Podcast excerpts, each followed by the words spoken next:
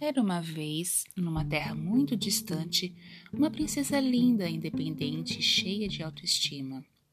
Ela se deparou com uma rã enquanto contemplava a natureza e pensava em como o maravilhoso lago do seu castelo era relaxante e ecológico.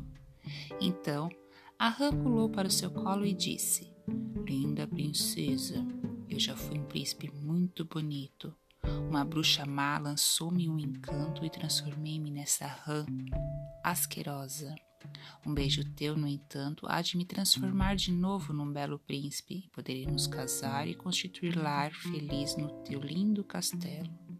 A tua mãe poderia vir morar conosco e tu poderias preparar o meu jantar, lavar as minhas roupas, criar os nossos filhos e seríamos felizes para sempre.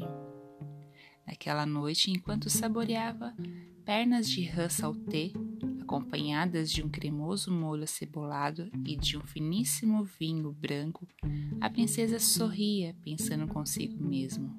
Eu, hein? Nem morta. Conto de Luiz Fernando Veríssimo.